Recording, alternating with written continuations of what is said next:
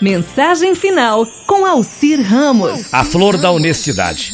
Conta-se que por volta do ano 250 a.C., na China antiga, um príncipe da região norte do país estava às vésperas de ser coroado imperador, mas de acordo com a lei, ele deveria se casar. Sabendo disso, resolveu fazer uma disputa entre as moças da corte ou quem quer que se achasse digna de ser a sua esposa. No dia seguinte, o príncipe anunciou que receberia, numa celebração especial, todas as pretendentes e lançaria um desafio.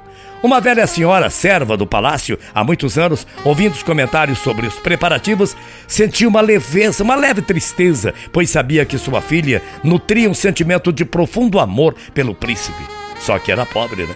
Ao chegar em casa, contou para a menina e desesperou-se ao ver que ela pretendia ir à celebração, indagando ela preocupada: Minha filha, o que você vai fazer lá? Estarão presentes todas as mais belas e ricas senhoritas da corte. Tire essa ideia insensata da cabeça. Eu sei que você deve estar sofrendo, mas não torne esse sofrimento uma loucura.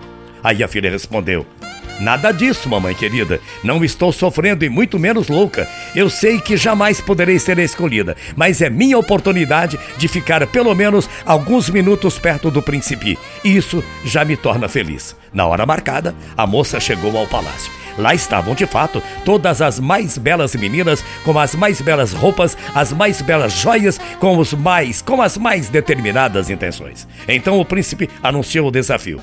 Darei a cada uma de vocês uma semente. Aquela que dentro de seis meses me trouxer a mais linda flor será escolhida minha esposa e futura imperatriz da China.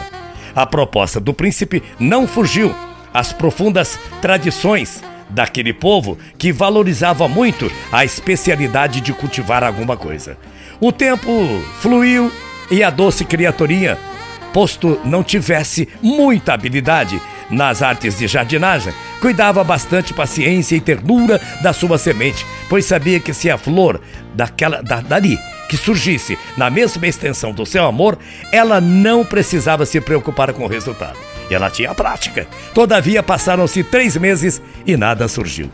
A mocinha tudo tentava, empregara todos os métodos que conhecia, porém nada havia nascido. E findaram os seis meses.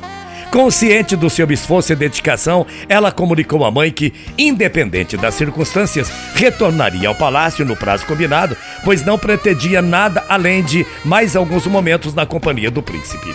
E lá se apresentou com o seu vaso vazio, bem como as demais pretendentes também, cada uma com uma flor mais bonita que a outra, das mais variadas cores e formas. A jovem pobre ficou admirada, jamais presenciara cena tão sublime. Finalmente chegou o momento esperado. O príncipe passou a observar a flor trazida por cada uma das pretendentes com muito cuidado e atenção.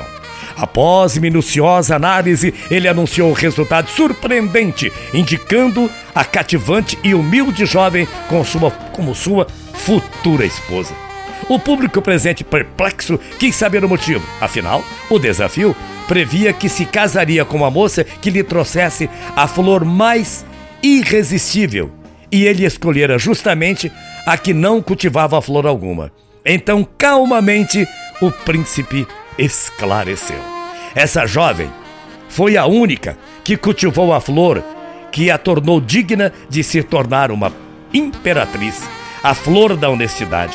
Senhoras e senhores e senhoritas, todas as sementes que entreguei a vocês eram estéreis, não poderia sair flor nenhuma dali.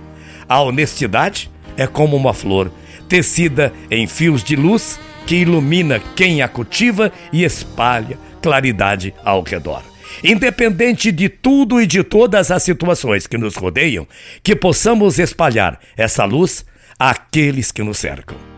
Se para vencer estiver em jogo a sua honestidade, perca, você será sempre uma pessoa vencedora. Bom dia, até amanhã, morrendo de saudades. Tchau, feia.